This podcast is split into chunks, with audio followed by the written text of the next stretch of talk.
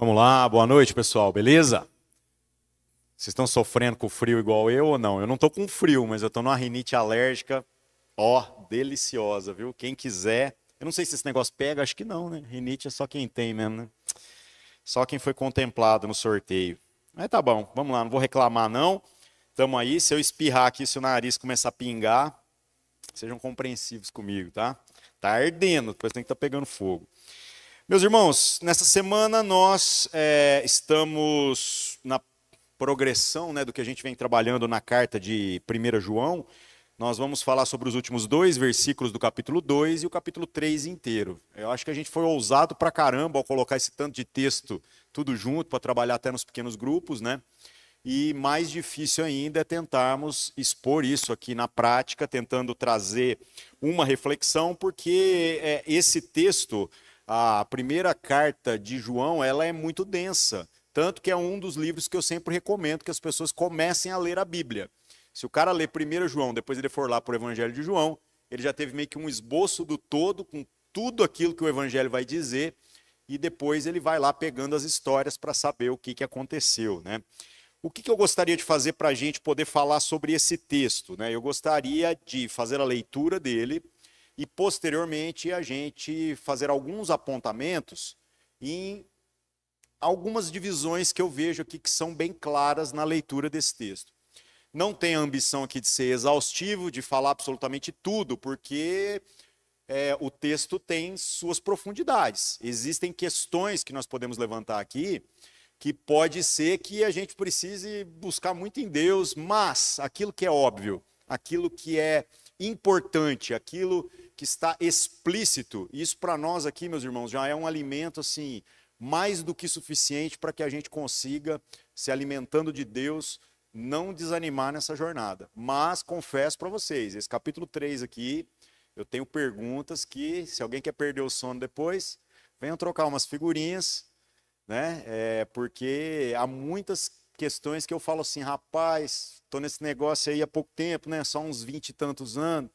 E tem coisa que eu ainda fico assim, Deus, eu ainda não entendi o que isso significa em toda a sua dimensão. Mas é assim mesmo. Deus vai se revelando a nós progressivamente, ele vai falando à medida em que nós vamos recebendo a capacidade de compreender né, aquilo que é a sua mensagem.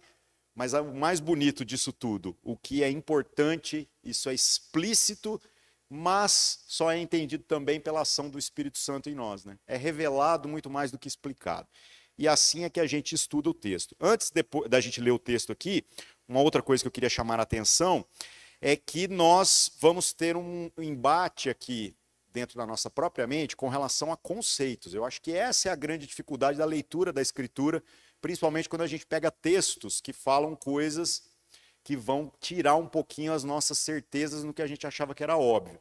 Do que, que eu estou falando? Antes de soltar a bola, gente, a coisa mais importante que a gente tem que fazer é demarcar o campo. O que, que eu estou dizendo? Eu estou dizendo o seguinte, que às vezes, quando eu falo de amor, você entende amor a partir de outro ponto de vista. E aí não tem como a gente ler a Bíblia quando fala amor, sendo que você acha que amor é uma coisa, eu acho que amor é outra. E a grande verdade é que o seu conceito está tão errado quanto o meu. O verdadeiro conceito de amor que importa é o conceito de Deus. Então a gente vai ter que mexer naquilo que são algumas convicções pessoais e deixar a palavra de Deus falar por si só, para que a gente venha entender qual é o conceito de amor de Deus. E aqui tem outros conceitos mais complicados até, que a gente vai ver à medida que a gente for ler o texto, tá? Então vamos lá, vamos começar. 1 João, capítulo 2, do verso 28, a gente vai ler até o final do capítulo 3 aqui, tá? Ah, só mais uma, uma coisa. Eu trouxe uma Bíblia velha hoje, tá? Mas foi bom, porque vai ter algumas palavras aqui que vai estar diferente e eu acho que vai ajudar no entendimento ao invés de atrapalhar, tá? Hoje eu trouxe a Bíblia mais velha que eu tinha lá em casa. Almeida, a revista e corrigida, não é nem atualizada. Essa é dos anos 60 ainda. Vamos lá. E agora, filhinhos, permanecei nele, para que quando ele se manifestar, tenhamos confiança e não sejamos confundidos por ele na sua vinda. Na sua Bíblia provavelmente está envergonhado, certo? Se sabeis que ele é justo, sabeis que todo aquele que pratica justiça é nascido dele. Vede quão grande caridade nos tem concedido o Pai, que fôssemos chamados filhos de Deus. Por isso o mundo não nos conhece, porque não conhece a Ele. A palavra caridade que eu li aqui, provavelmente na sua Bíblia, está traduzido como amor. Já vamos falar sobre isso. Verso 2: Amados, agora somos filhos de Deus, e ainda não é manifestado o que havemos de ser. Mas sabemos que quando ele se manifestar, seremos semelhantes a ele, porque assim como é, o veremos. E qualquer que nele tem essa esperança, purifica-se a si mesmo, como ele também é puro. Qualquer que comete pecado também comete iniquidade, porque o pecado é iniquidade. E bem sabeis que ele se manifestou para tirar os nossos pecados, e nele não há pecado. Qualquer que permanece nele não peca. Qualquer que peca não o viu nem o conheceu. Aqui também vocês vão ver que tem um, alguns probleminhas, a gente vai falar sobre isso logo adiante. É não conheceu. Verso 7. Filhinhos, ninguém vos engane. Quem pratica justiça é justo, assim como ele é justo. Quem comete o pecado é do diabo, porque o diabo peca desde o princípio. Para isto o Filho de Deus se manifestou, para desfazer as obras do diabo. Qualquer que é nascido de Deus não comete pecado, porque a sua semente permanece nele, e não pode pecar, porque é nascido de Deus. Nisto são manifestos os filhos de Deus e os filhos do diabo. Qualquer que não pratica a justiça e não ama a seu irmão não é de Deus, porque esta é a mensagem que ouvistes desde o princípio, que nos amemos uns aos outros, não como Caim, que era do maligno e matou a seu irmão. E por que causa o matou? Porque as suas obras eram más e as do seu irmão justas. Meus irmãos, não vos maravilheis se o mundo vos aborrece, nós sabemos que passamos da morte para a vida, porque amamos os irmãos. Quem não ama seu irmão permanece na morte. Qualquer que aborrece a seu irmão é homicida, e vós sabeis que nenhum homicida tem permanente nele a vida eterna. Conhecemos a caridade nisto, que ele deu a sua vida por nós, e nós devemos dar a vida pelos irmãos.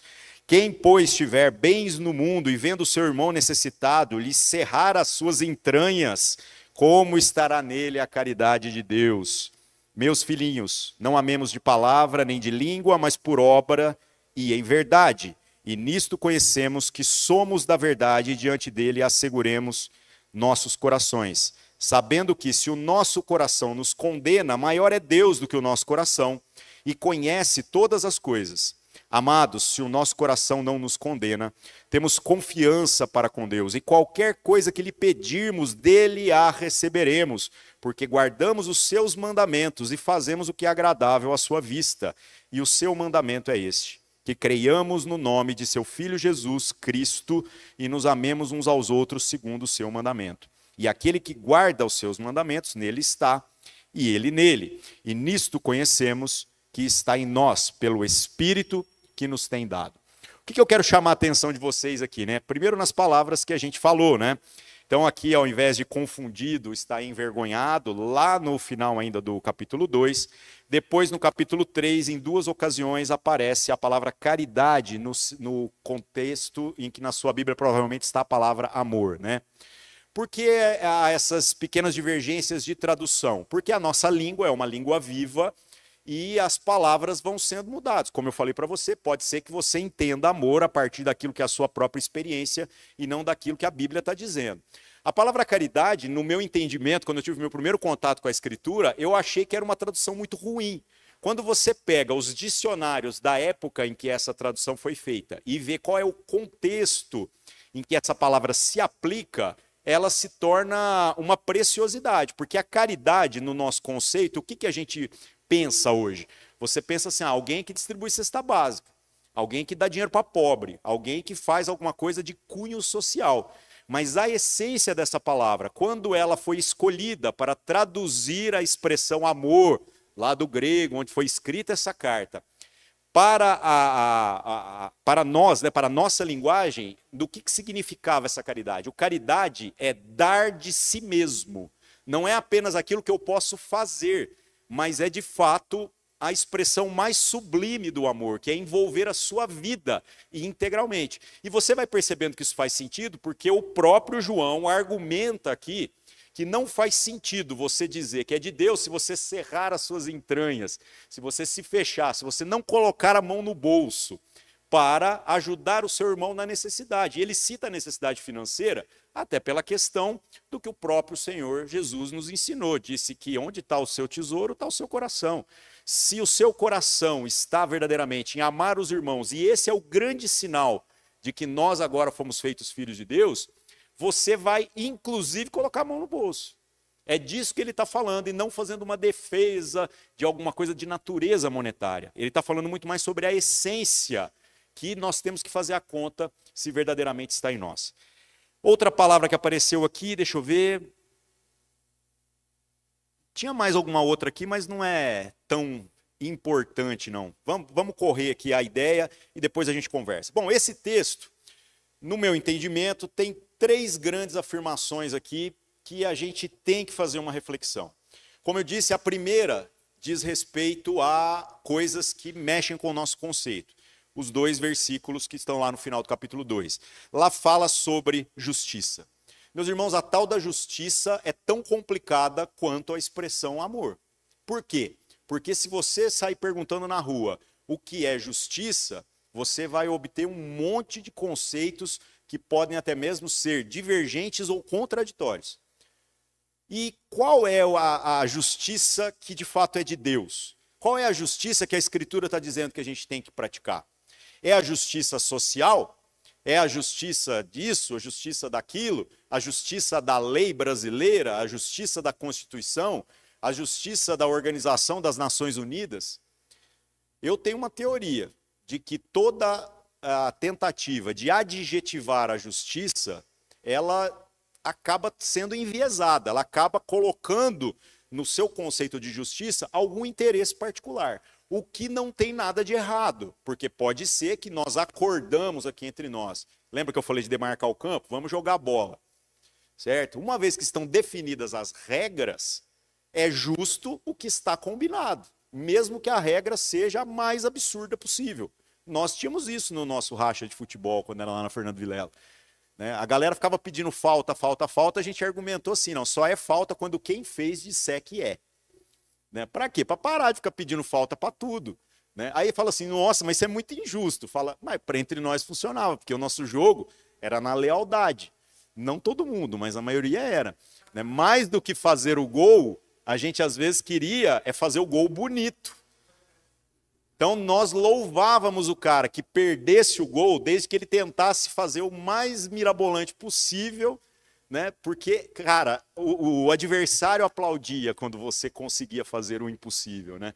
Então, esse era o nosso acordo. Se você pegar e levar esse tipo de regra para o futebol profissional, acabou, meu amigo. Você vai apanhar, você vai ser expulso, não vai dar certo. Então, o que é essa tal justiça que a Escritura está falando aqui para nós? Do que, que esse negócio está dizendo? Né? Verso 29 do capítulo 2 sabeis que ele é justo, e sabeis que todo aquele que pratica a justiça é nascido dele. Então, meus irmãos, quando nós pensarmos em justiça nos termos do que a Escritura está falando, nós temos que lembrar deste versículo especificamente, porque o João fala que, olha, ele é justo. Então, nós estamos falando de um atributo de Deus. E a justiça vai ser a expressão desse atributo, de modo que isso se torne uma realidade na nossa vida. Então, a justiça na nossa vida não é o que nós consideramos como correto ou justo, mas é aquilo que está alinhado com a natureza de Deus. E aí nós temos um fator complicador aqui. Por quê? Porque muitas vezes aquilo que é correto para Deus não é fácil para cada um de nós. E nós o tempo todo estamos tentando distorcer aquilo que Deus é em favor daquilo que nos é conveniente. Não, mas eu não faço isso. Faz, todos nós fazemos. Nós consideramos com menos misericórdia os erros dos outros do que os nossos próprios erros. Isso está errado. Nós deveríamos ser mais misericordiosos com os outros. E a gente deveria incomodar mais com o nosso próprio pecado do que com o pecado do outro. Ah, mas é pecado do mesmo jeito. De fato é. A justiça de Deus não tolera pecado. Mas se você se incomoda mais do, com, com o do outro, que você nem tem todas as informações, o seu pecado eu só vejo as consequências dele. Eu não consigo ver as motivações do seu coração. Eu não consigo ver o que você está sentindo, o que você está sofrendo, o que te oprimiu e te tornou escravo das suas práticas pecaminosas, que são contrárias ao que o Senhor deseja para você. Agora, as consequências todos nós vemos. E curiosamente, a gente tenta esconder as consequências do nosso pecado, e aí, escondendo essas consequências, a gente acaba tendo uma dificuldade imensa de sermos curados naquilo que foi o, a, o que provocou o problema em nós. Por isso, a confissão traz cura. Não precisamos da confissão uns para os outros para sermos perdoados por Deus. Cristo já pagou pelo seu pecado na cruz, até os que você vai cometer no futuro. Mas a confissão é para que nós sejamos curados, para que a gente possa, é, usufruindo desta cura espiritual que já se materializou, agora colocar isso para fora e a gente poder, orando uns pelos outros, intercedendo uns pelos outros, clamar para que o Senhor resolva o problema real, aquilo que estava lá dentro de nós. E qual é esse problema? Que nós não somos justos como Deus é. Nós não somos. Deus é justo, nós não somos.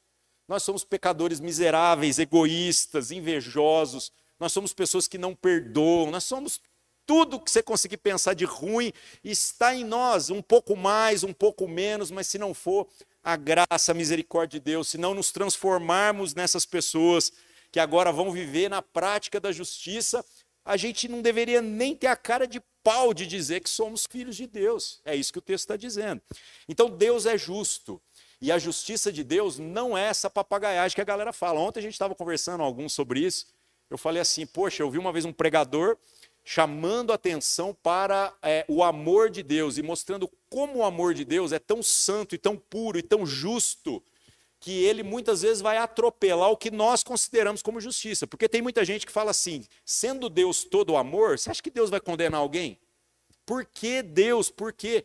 E aí esse pregador puxou o contraponto. Ele falou assim: cara, sendo Deus todo amor e todo justo e todo santo, você acredita que Deus se macularia com alguma coisa que se apresenta como inimiga dele, como dizendo assim: eu odeio quem você é?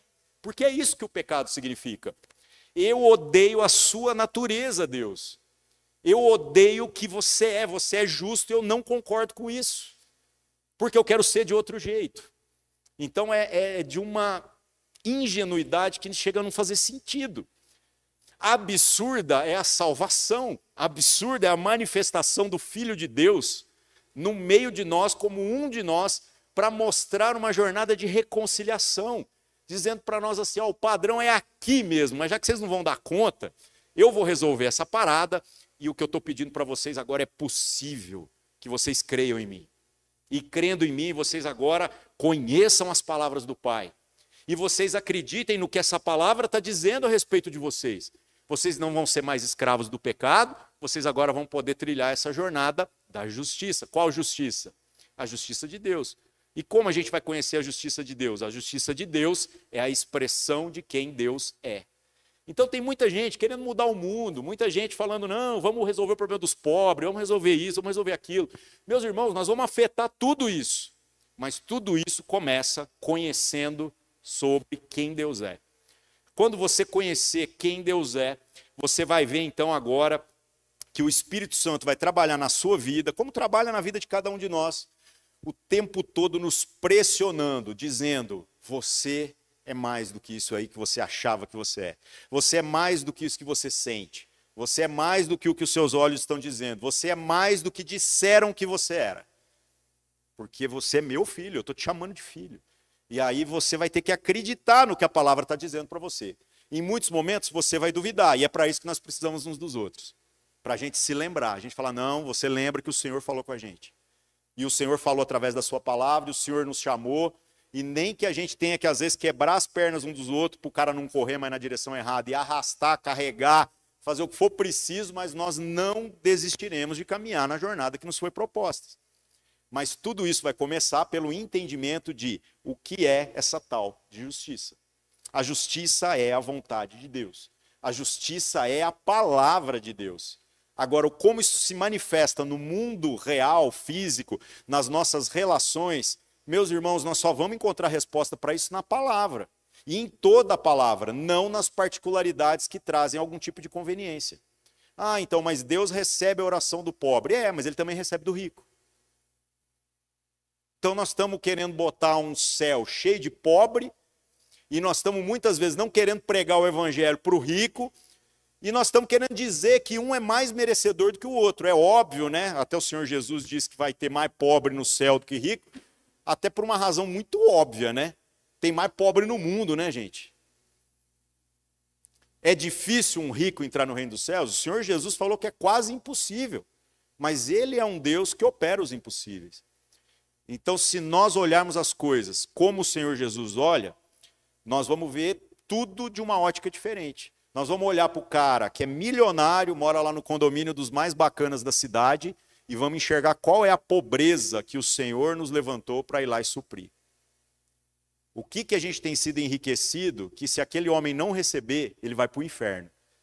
E da mesma maneira, a gente vai na favela mais desgramada que tiver na cidade, onde tiver aquela família mais pobre, na pior das condições, a mais injustiçada, e nós vamos lá e também vamos enriquecê-los. Talvez esse vai ter que levar a cesta básica, vai ter que levar um tanto de outras coisas. Porque não dá para ir lá e pregar, embora e largar os irmãos passando fome.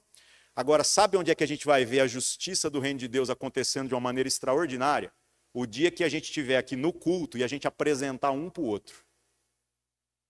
O cara que mora lá na favela mais desgraçada, no pior lugar, e o cara que mora no condomínio mais bacana, no melhor lugar. E os dois entenderem que nós somos irmãos.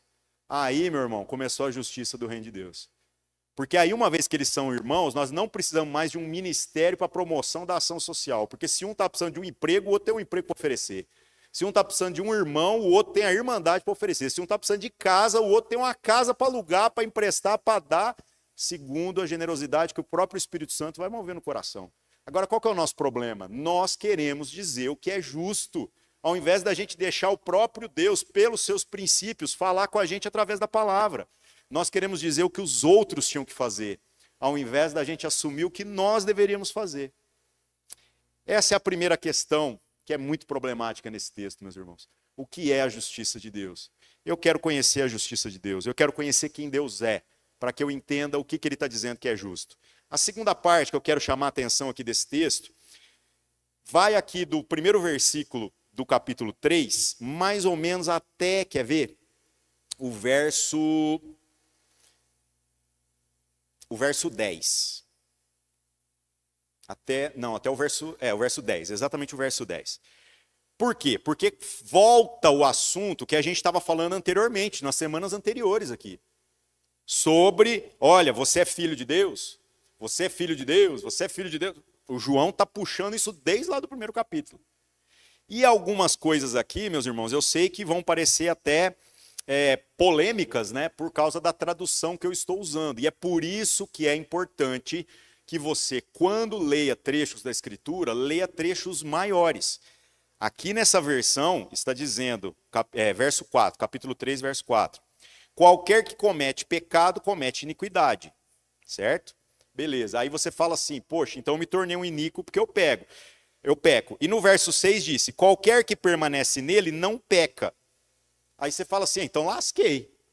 Por quê? Porque eu pequei. Meus irmãos, se você ler o contexto inteiro, e talvez na tradução que você está usando, isso vai estar explicado um pouquinho melhor. Porque o sentido real dessa expressão combinado com o primeiro capítulo dessa mesma carta, lá João fala: filhinhos, vocês têm um advogado junto ao pai. Né? No capítulo 2 ele começa, é, no, 1, um, desculpa, ele explica isso, e depois ele fala, no 1 um e no 2, né? Ele vem falando assim: se porventura alguém pecar, vocês têm um advogado. Então já não é um problema, ele já está dizendo, vocês vão pecar, nós já sabemos disso. Deus já sabe disso, tá? Então, como que o texto pode dizer, o mesmo autor, na mesma carta, para o mesmo público, no mesmo contexto, dizer aquele que peca não o conheceu? E na sua Bíblia, provavelmente a tradução já está com um ajuste por conta do, da clareza de entendimento. É, vive pecando. O problema, meus irmãos, não é o pecado ainda. O problema é se conformar com a prática do pecado. É você olhando para o pecado, começar a tentar distorcer quem Deus é na sua justiça e na sua santidade, para que você molde a vontade de Deus naquilo que é o seu interesse, a sua prática, a sua vontade, a sua maneira de viver, o seu estilo de vida. Aí não tem jeito. É esse que o João está chamando a atenção aqui, dizendo: olha, você está vivendo em iniquidade. Você não o conhece, você não o viu. Não se engane. Pare de se enganar. Você está mentindo para quem? Para Deus. Para os irmãos, por um tempo você vai conseguir segurar essa conversa, essa imagem que você sustenta. Mas para si mesmo, até quando? E o verso 8 depois fala de maneira mais dura sobre isso. Aquele então que se conforma com o pecado é do diabo. Porque o diabo peca desde o princípio. O diabo, o inimigo, o acusador. Então, meus irmãos, o problema é a natureza do negócio e não propriamente a prática em si. Pare para pensar. Se Deus quisesse que o pecado não existisse, ele tem poder para isso. Ele poderia simplesmente colocar uma cerca no entorno da árvore do conhecimento do bem e do mal. Gênesis é tão engraçado na maneira que expressa algumas coisas, porque depois que o homem é expulso do paraíso, Deus coloca uns querubins com espadas que estão lá rodando e não sei o quê, para que ninguém mais pudesse entrar e tomar da árvore da vida. Quando eu li esse texto, eu juro para você que eu me perguntei, eu falei, por que, que Deus não botou os querubins vigiando a árvore então que nós não podíamos comer? Porque o problema de Deus, meus irmãos, não é com o pecado. E o que Deus quer salvar não é as boas obras, as boas práticas. Deus está produzindo uma cidade santa que é muito melhor do que um jardim, porque será cheia de Cristos e não cheio de Adão e Eva de gente que vai ter passado pela cruz, vai ter passado pelo fogo, vai experimentar as mesmas coisas que Cristo experimentou. Gente que está disposta a dar a sua vida pelos seus irmãos, como Cristo fez. Isso daí não tem como fazer num jardim. Isso aí precisava do fogo passar esse cozido, para fazer com que esse trigo virasse pão, para que a gente tivesse do dar de comer uns para os outros, dizendo: morde aqui na minha carne. Difícil isso? Com certeza é difícil. Com certeza isso é, é, é, algo que, se não for um milagre na nossa vida, não é possível. Então, meus irmãos, o problema é se nós estamos conformados com a prática do pecado, porque aí nós estamos dizendo que somos inimigos de Deus, porque estamos reivindicando que Deus tem que nos aceitar do jeito que nós somos, contrários àquilo que é a própria essência do Deus Criador. Boa sorte para você. O legal é que lá no final da Bíblia, né, é, tem algumas coisas que diz que vão ser destruídas. Então não vai mais ter choro, né? Não vai mais ter dor. E aí você fala assim: "Ah, não vai ter mais pecado?" É um pouquinho pior do que isso. Não vai ter mais pecador. Deus não tem problema com o pecado, mas Deus tem um grave problema com o pecador. Porque o pecador bate de frente com o Senhor naquilo que é a natureza de Deus, aquilo que é a essência de quem Ele é. Por isso que o nosso esforço não é sobre o que você faz. O nosso esforço não é em tentar fazer um culto que vai fazer alguma coisa para Deus, como se Ele carecesse de alguma coisa. O nosso esforço é em progressivamente conhecê-lo, para que a gente, entendendo quem Ele é, a gente se esforce, se ajude, vai dando um tapinha aqui, outro ali, para que nós andemos na justiça, como Deus é justo. Então João vem explicando isso tudo, e ele mastiga isso tudo, e ele diz que essa semente, se ela estiver em nós, nós não permanecemos no pecado. Lá no verso 9, né? Porque nós somos nascidos de Deus. E aí vem a terceira parte, que fala sobre como nós devemos viver, né? E eu quero chamar a atenção especificamente para o verso 16. Na minha Bíblia também está caridade novamente, na sua está amor. E esse versículo em particular é, é um versículo assim que me traz boas lembranças, porque quando a gente fez aqueles, aquelas evangelizações na parada gay há muito tempo atrás, né? É, numa das vezes que a gente esteve lá, eu não me lembro qual, porque a gente foi mais de uma, nós fizemos uma faixa com este versículo, né, em particular. Todo crente é, velho sabia o que estava escrito em João 3,16, né? Que é lindo, né? Deus amou o mundo de tal maneira que deu seu Filho unigênito para que todo aquele que nele crê não pereça, mas tenha vida eterna. Você tem que decorar esse negócio, porque o dia que você encontrar com um assembleiano, falar que é crente, ele não vai acreditar e ele vai perguntar o que está escrito em João 3,16, tá? Aí você fala, aí você passou no teste. Só que o outro, que boa parte das pessoas não conhece, é quase que um complemento daquele, é quase que uma explicação. E é 1 João 3,16. Olha que riqueza e que coincidência, né? Porque os versículos e capítulos não estavam nos originais, viu, meus irmãos? Isso é história para outro dia. Diz assim: Conhecemos a caridade, ou conhecemos o amor nisto, que ele deu a sua vida por nós, e nós devemos dar a vida pelos irmãos. Beleza, até aqui tranquilo. Vamos dar a vida pelos irmãos? E eu te pergunto, como? É esse o problema. Não, vamos distribuir a cesta básica. Nós não acabamos de falar que chamar a justiça de Deus de cesta básica é reducionista? Passa pela cesta básica? Muitas vezes vai passar. Mas é reducionista? Então, na hora que chega a nossa responsabilidade, nós vamos fazer exatamente aquilo que não expressa na sua totalidade o que é toda a justiça de Deus. Então, o que nós estamos falando? Não, vamos lutar pela política. É sério? Gente, política, vou ser muito honesto com vocês. Nós trabalhamos na base do menos pior. Eu nem gosto da democracia por causa disso. Porque te dá umas opções e você só tem aquelas para escolher. É difícil. E cada cabeça vai ser uma sentença, porque se fosse para discutir o que é melhor, talvez a gente até conseguisse alguma unidade. Mas para discutir o que é pior, a gente a gente tem opiniões muito fortes. Complicado, né? Então, meus irmãos, o que é dar essa vida pelos irmãos?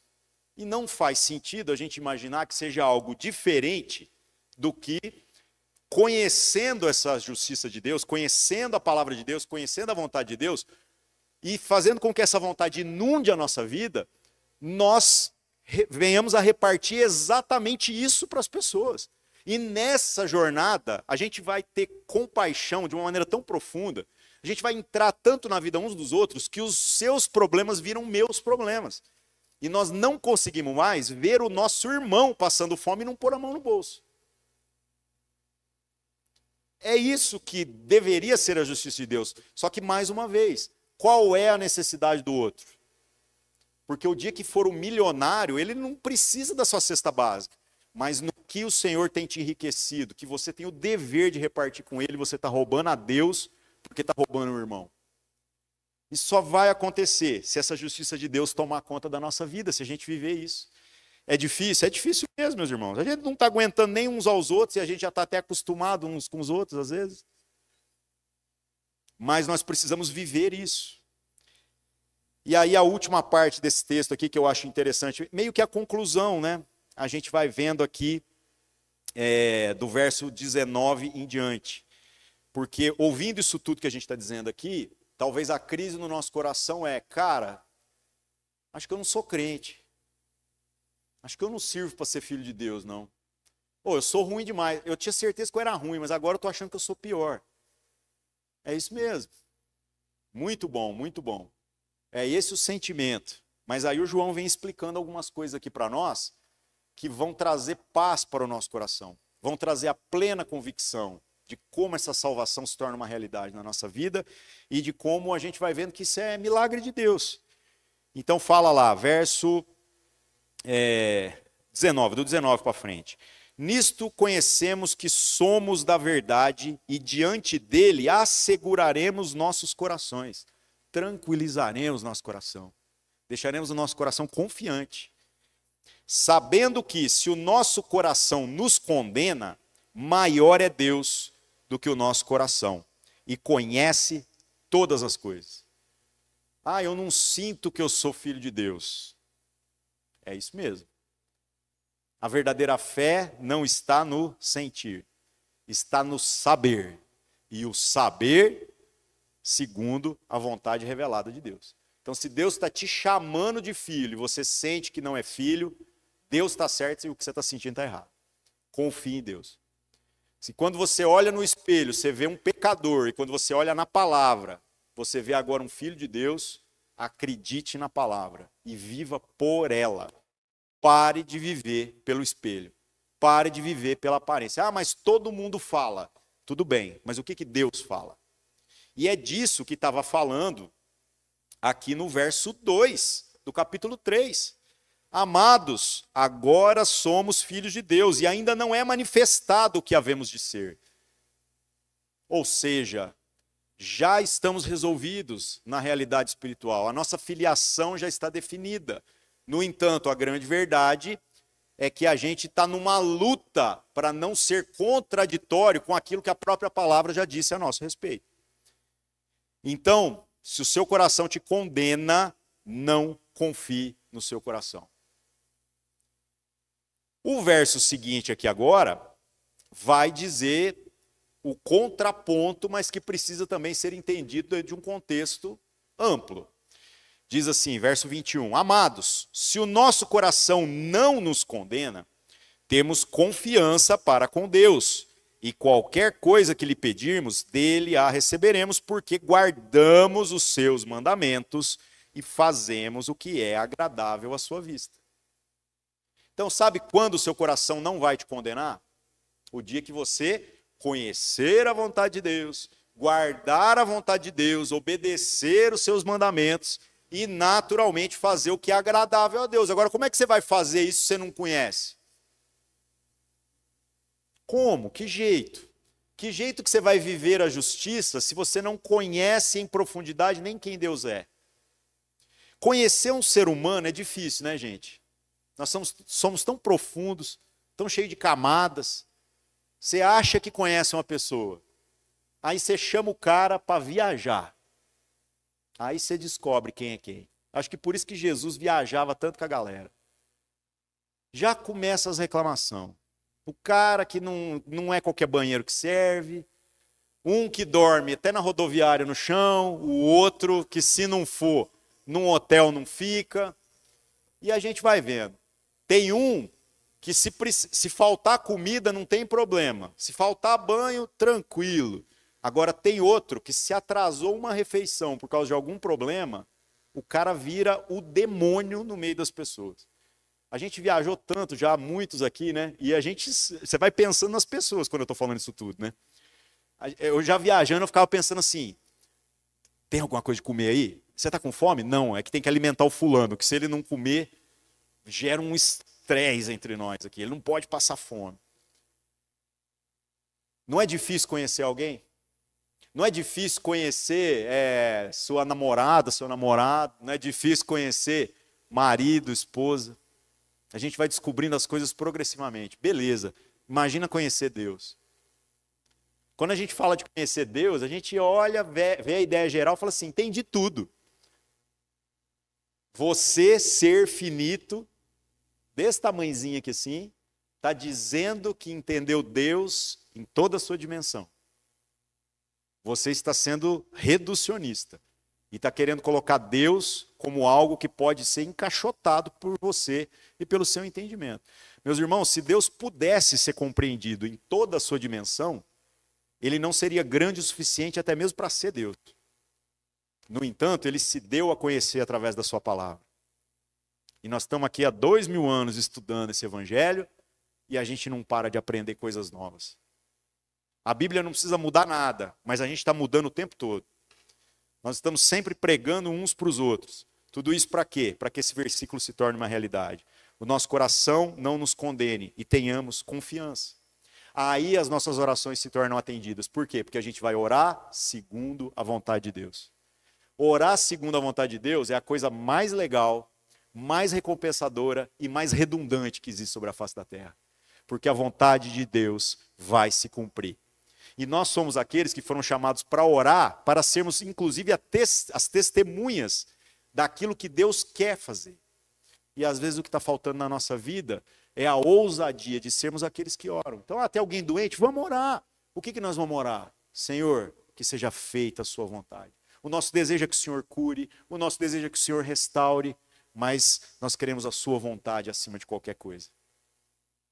Então, meus irmãos, onde está o nosso coração? Nós estamos em paz ou nós estamos em guerra? E os últimos dois versículos aqui, né, fala basicamente sobre este grande mandamento, sobre essa grande ordem, que é o que vai fazer toda a diferença nessa caminhada para sermos filhos de Deus, né?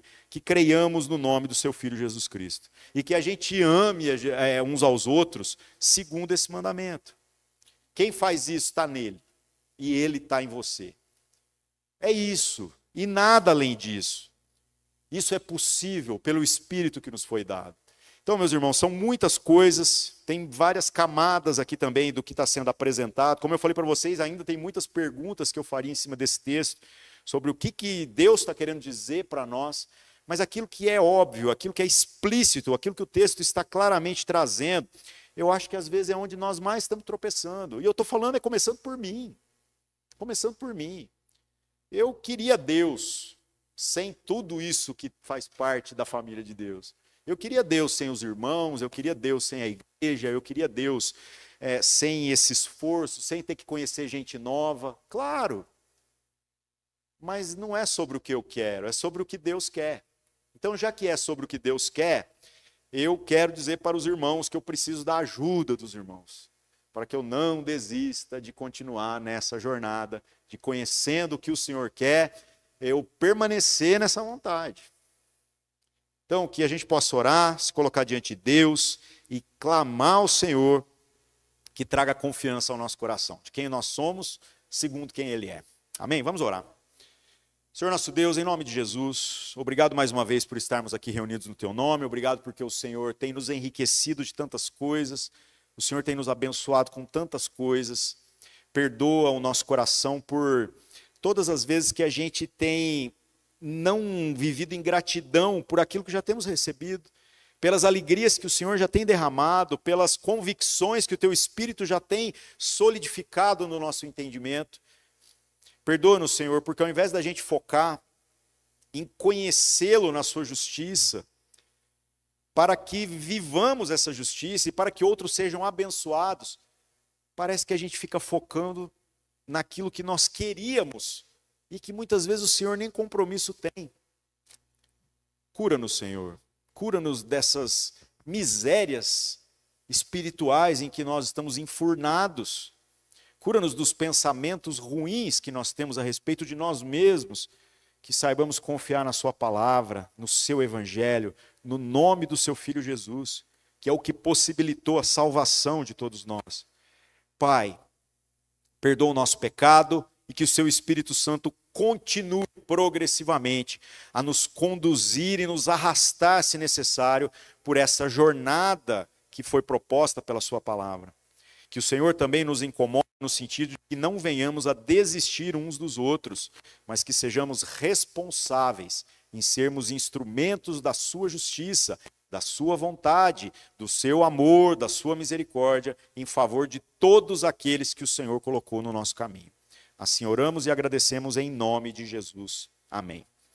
Amém, meus irmãos. É isso. Deus abençoe vocês. Nos vemos aí nas programações durante a semana.